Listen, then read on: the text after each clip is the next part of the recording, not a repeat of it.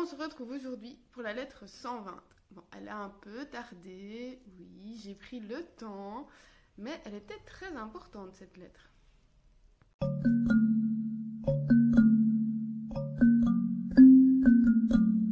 Dans cette lettre 120, Lucilius demande à Sénèque comment la connaissance du bien et de l'honnête nous est-elle parvenue? Comment est-ce qu'on a pu avoir la connaissance de ce qui est bien et de ce qui est honnête?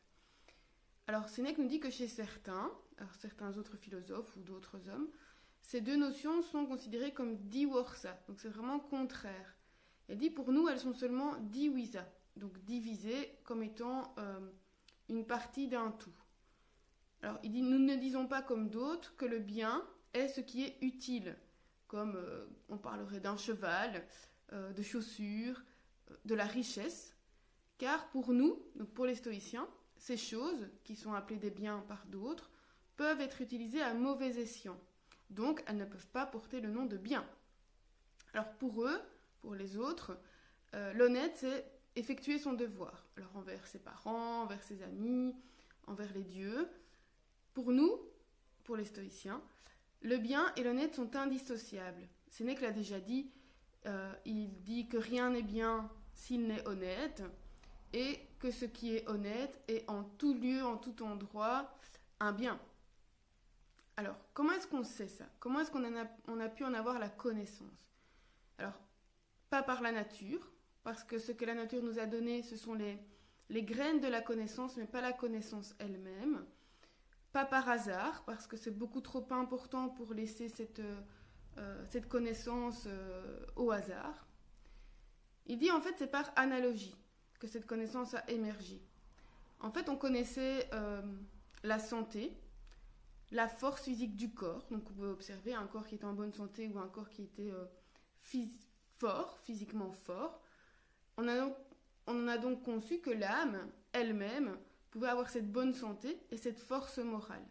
Et en fait, ils ont été frappés par des, faits, alors frappés de stupeur, et vraiment obstupéfacurés, euh, par des faits qu'ils ont pu observer, qui étaient remplis d'humanité et ou de courage. Et finalement, ils ont fait de ces exemples-là des exemples parfaits. Alors, oubliant parfois ce qui était moins parfait dans ces exemples-là, mais il dit, quand il y a tellement de choses euh, importantes et belles, ça met de côté ce qui, l'est moins. Alors d'ailleurs, il dit que la nature ordonne d'augmenter, donc vraiment de donner plus de place à ce qui est à euh, admirer. Donc effectivement, ce qui peut parfois cacher quelques défauts. Euh, ça m'a fait penser à une chose, par exemple en, sophrologie, on va toujours mettre l'accent sur le positif. Alors bien sûr, dans notre vie, il y a des, des choses négatives, mais il faut absolument mettre l'accent sur le positif le négatif a vraiment tendance à ressortir de plus en plus.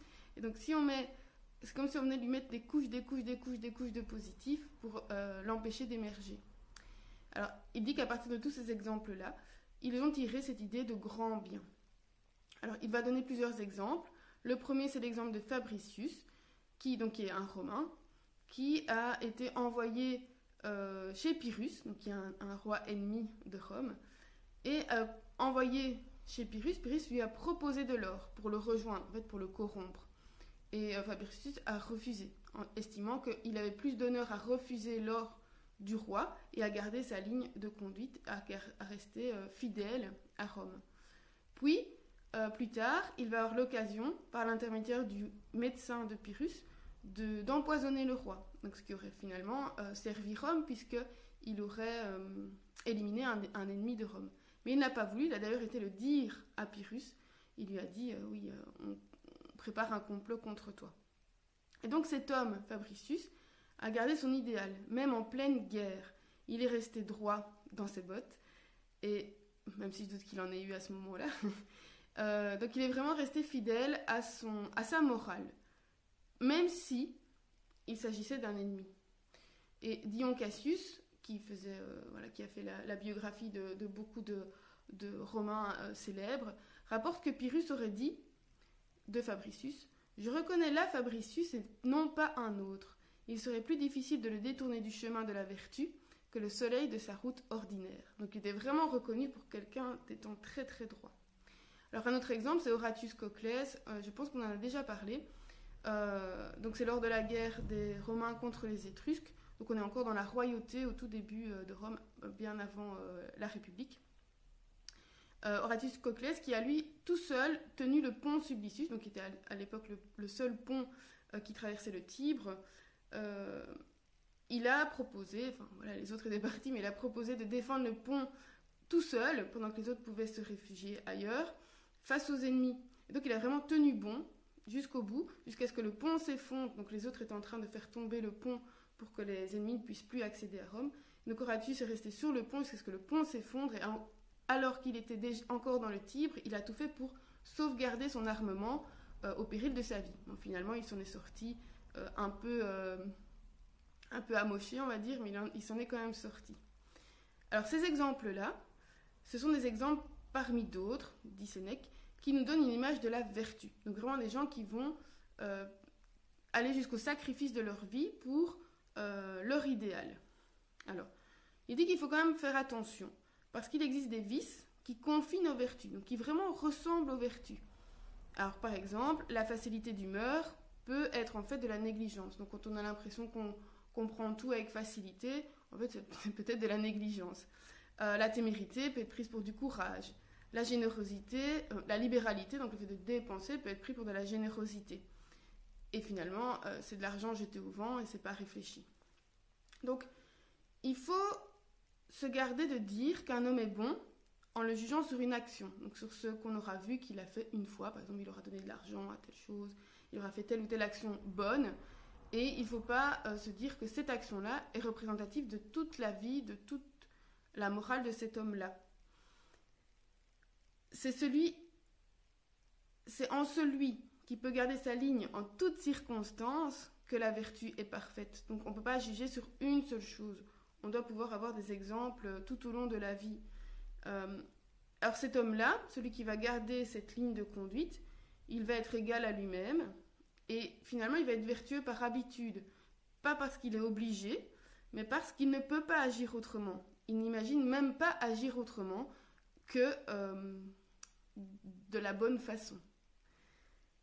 Alors on sait que la vertu, et ce n'est que nous le rappelle, la vertu est divisée en plusieurs parties, euh, en quatre autres sous-vertus, on va dire, la tempérance, le courage, la prudence et la justice, et chacune a son office. Alors on va reconnaître la vertu à ses marques. De comment est-ce qu'on peut voir que euh, quelqu'un est vertueux? Eh bien, par rapport à l'ordre, donc vraiment euh, une idée d'harmonie, la bienséance, la constance, hein, c'est vraiment l'harmonie et la grandeur qui est supérieure à tout. Donc quand l'homme est vraiment parfait, il, illumine les autres par sa grandeur. Alors, il dit qu'à partir de là, à partir de la vertu, la notion de vie heureuse qui s'écoule, euh, apparaît la notion de vie heureuse. Et cette vie heureuse, elle s'écoule, maître, maîtresse d'elle-même. Alors, comment est-ce possible? En fait, l'homme parfait, donc vertueux, qui a toutes les vertus, ne maudit jamais la fortune. Donc il ne dit jamais Ah, mais ce qui m'arrive, c'est de la faute de un tel ou un tel, ou de la fortune, ou du destin. Rien ne le rend triste.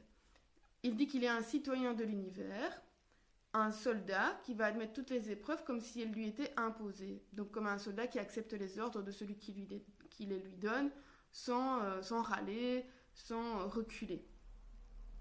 Et il dit un homme de cette valeur va projeter sa lumière sur tous les autres hommes. Il est paisible et doux. Ça fait un peu penser aux épicuriens, ça. Alors, une part, il dit que vraiment une part de la pensée divine est descendue en ce cœur mortel. Et ce cœur mortel, cet homme, il n'aura pas peur lorsque le corps qui habite son âme sera devenu trop encombrant pour lui. Alors, une phrase importante, c'est celui qui sait d'où il vient, sait où il retournera. Donc l'homme vertueux, il sait que son corps, pour le moment, n'est qu'un un, habitat de passage. Donc, notre corps peut nous faire souffrir de bien des façons. Il est tantôt ci, tantôt là, on a trop chaud, on a trop froid, on a le cœur trop riche, le, sang trop riche, le sang pas assez riche. C'est finalement, dit-il, l'aventure de celui qui habite une maison qui n'est pas la sienne. J'aime vraiment bien cette image.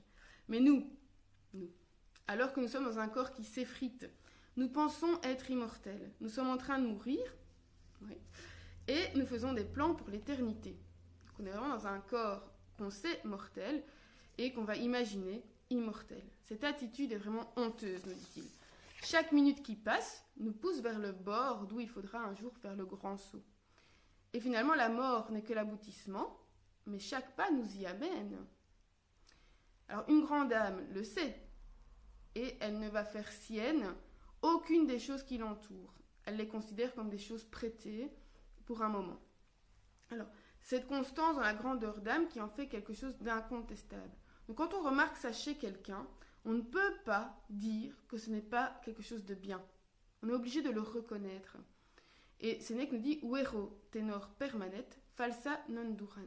Donc la tenue, la constance restent en vérité, mais les choses fausses ne durent pas. Donc si on se donne une apparence, c'est quelque chose qui ne va pas durer dans, le temps. Alors que si c'est quelque chose qui est vraiment euh, tenu constant, voilà, comme si c'était euh, quelque chose de bien installé, comme une habitude, mais ça va rester. Alors certains, il dit, euh, certains sont tantôt Vatinus, tantôt Caton, qui étaient adversaires. Ils critiquent et puis ils font pire que ceux qu'ils ont critiqués. Il dit que le plus grand indice d'une âme mauvaise, c'est le fluctuatio. Donc on voit vraiment le fluctuatio, c'est vraiment les flots, euh, l'hésitation et le ballottement entre la simulation des vertus, donc faire semblant d'être vertueux, et l'amour des vices. Horace donnait l'exemple d'un homme qui voulait tout et son contraire, tantôt les richesses, tantôt la pauvreté. Et il y a de nombreux exemples de personnes dont la personnalité change tellement que finalement elles en deviennent méconnaissables. On les voit la veille et puis le lendemain elles ont complètement changé, mais est-ce que c'est vraiment la même personne? Et Sénèque dit finalement que cela nous concerne quasiment tous, puisque évidemment la sage, euh, c'est quelque chose de réservé à vraiment une petite poignée de personnes, donc nous tous, nous faisons partie de ces gens qui oscillent entre le vrai et le faux, qui euh, voulons quelque chose et puis le lendemain son contraire. Et il dit que pour lui, tout le monde change constamment d'avis et de projet. Tantôt un homme veut une épouse, tantôt il veut une maîtresse, tantôt il veut régner, tantôt il est tellement obséquieux qu'il en devient détestable. Tantôt il dissipe l'argent, tantôt il l'agrippe. Donc on voit bien les contraires. C'est ainsi qu'on reconnaît une âme imprudence. Donc la prudence est une vertu. Donc quand on voit que quelqu'un est comme ça entre deux choses tout le temps, euh, on va vouloir une chose puis l'inverse, mais c'est vraiment le signe de quelque chose, euh, c'est le signe d'une inconstance. Alors il n'y a... Ah oui voilà, j'étais perdue dans mes, dans mes notes. Donc c'est ainsi qu'on reconnaît une âme imprudence. Elle se montre une puis une autre, mais finalement et ça c'est important, elle n'est jamais elle-même en vrai. Alors jouer, donc jouer le rôle d'un seul homme, c'est une grande chose. Et il n'y a que le sage qui le fait. Donc on peut prendre plusieurs euh, visages, mais prendre le sien, il n'y a que le sage qui le fait. Et tous nous sommes multiformes. Donc j'aimais bien parce que c'est vraiment multiforme. Nous prenons beaucoup de formes, beaucoup d'aspects différents. Nous prenons des masques qui exposent parfois l'exact inverse de celui qu'on avait juste avant. Et Sénèque dit Exige de toi, Lucilius, de te montrer tel que tu as décidé d'être. Fais en sorte d'être loué, ou du moins d'être reconnu, et ne sois pas l'homme qu'on a croisé la veille et qu'on ne reconnaît plus.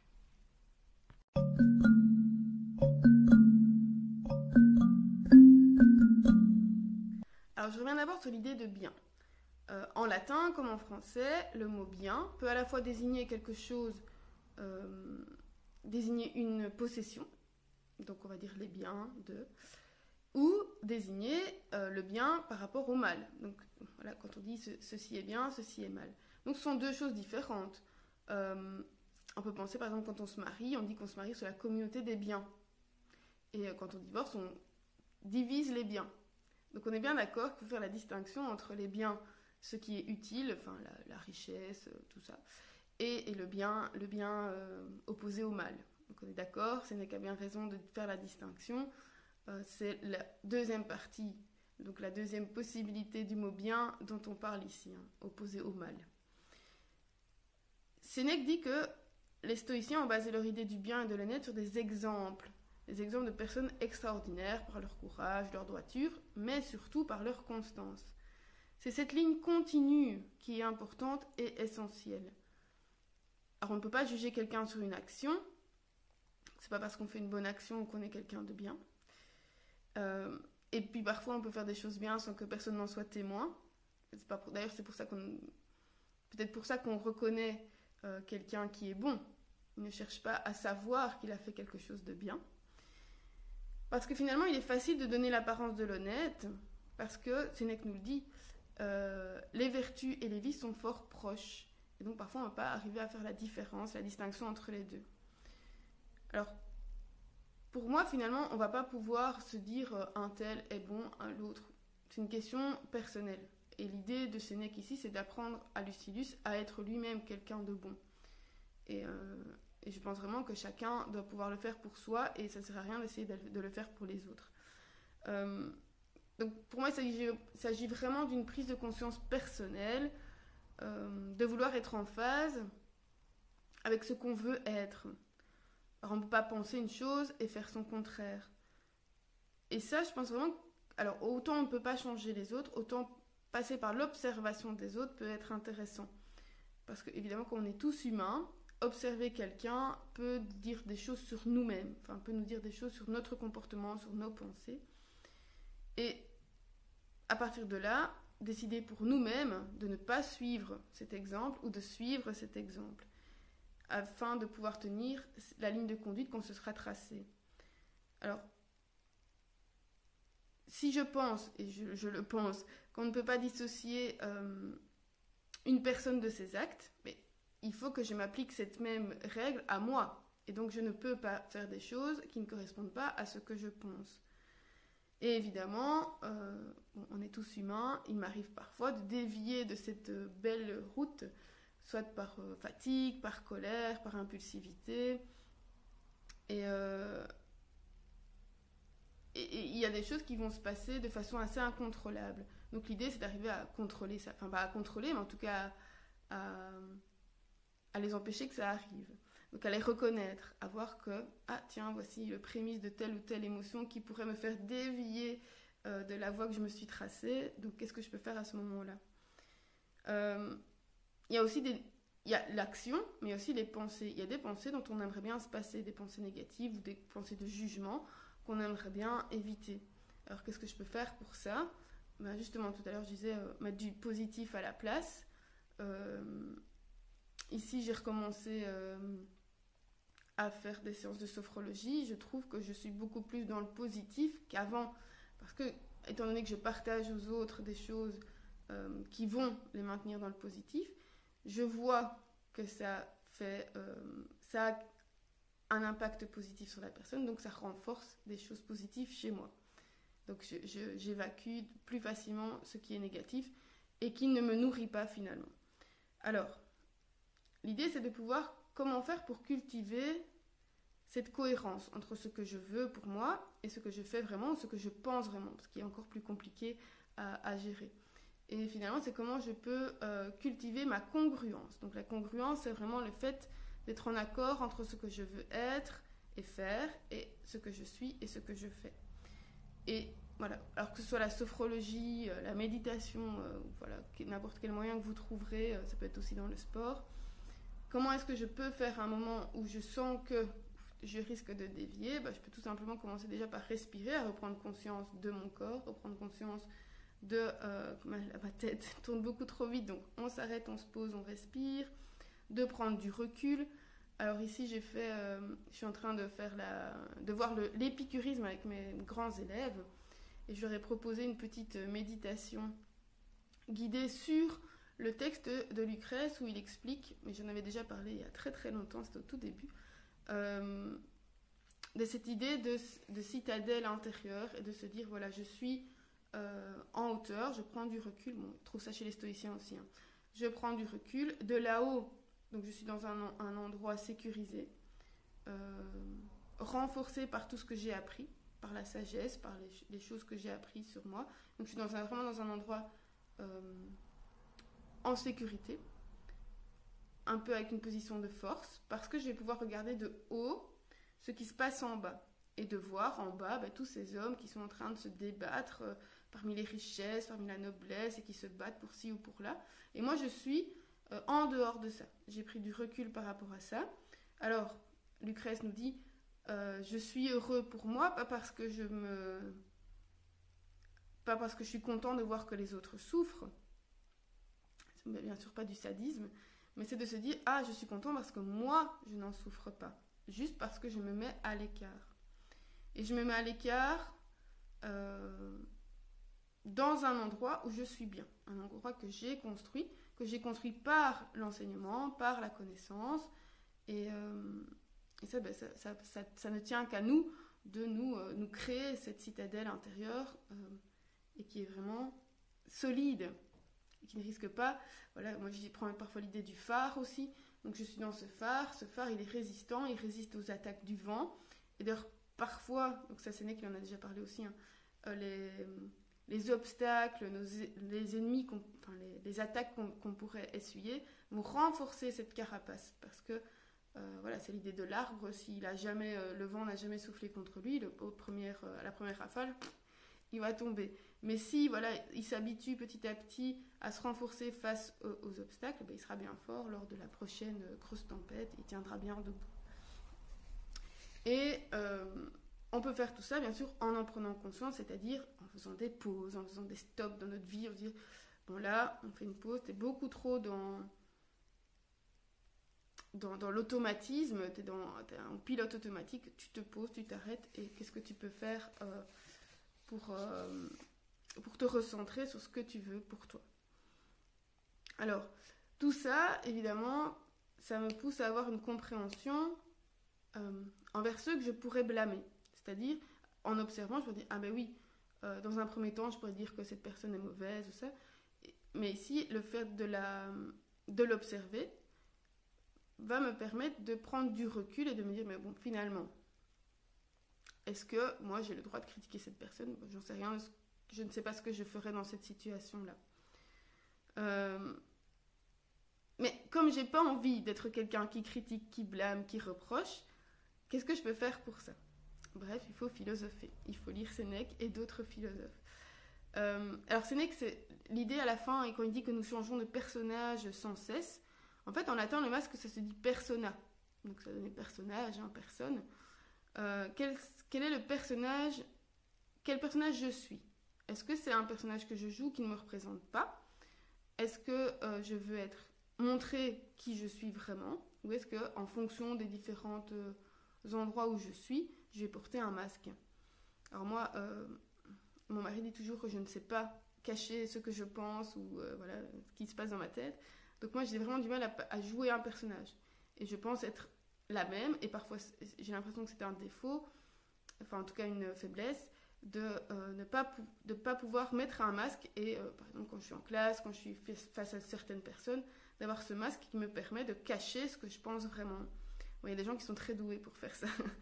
Euh, et c'est pour ça d'ailleurs que ces gens-là qui arrivent à changer de visage, même parfois les manipulateurs, les menteurs, moi je suis parfois fascinée par ça parce que je suis incapable de faire ça. Mais est-ce que c'est un défaut finalement? On ne sait pas. Chacun son avis là-dessus. Et euh, ce qui est intéressant, c'est que le mot persona en latin, donc le masque, en grec, ça se dit hypocrites. Donc ça donnait hypocrite en grec, en français. Donc hypocrite, ça n'a plus le sens en français euh, de masque. On sait bien qu'un hypocrite, c'est ce qui cache ce qu'il pense. Et est-ce que finalement, Sénèque nous dit, est-ce que le pire, ce n'est pas de se mentir à soi-même et de se mettre un masque à soi-même Et euh, je terminerai là-dessus parce que cette vidéo est super longue. Mais euh, je dis souvent aux personnes qui viennent me voir euh, en séance de sophrologie que la personne la plus importante pour nous, c'est nous-mêmes. Parce que finalement, c'est la seule personne avec qui on va vivre jusqu'au bout de sa vie. Et qu'on doit, doit donc pouvoir s'aimer et pouvoir se regarder en se disant bah, voilà, toi je t'aime, je te respecte parce que tu es tu respectes ta ligne de conduite. Tu as quelque chose, tu penses que ce qui est bien, c'est ça, ça, ça, ça, et tu respectes ça. Et on doit pouvoir se regarder, se dire voilà, toi je te respecte pour ça. Comment comment faire? Et donc c'est une réflexion quotidienne de se dire voilà, est-ce qu'aujourd'hui je pourrais vraiment me regarder dans la glace? Voilà. C'est la question que je vous pose pour la fois prochaine avant notre lettre 121. J'espère qu'il n'y aura pas autant de temps entre ces deux lettres-ci. Qu'est-ce qui. Est-ce que tous les jours je peux me regarder dans la glace en me disant je suis une bonne personne? Allez, d'ici là, je vous souhaite tout le bien. Je vous souhaite euh, de vous porter en excellente santé. Et d'ici là, revoir l'été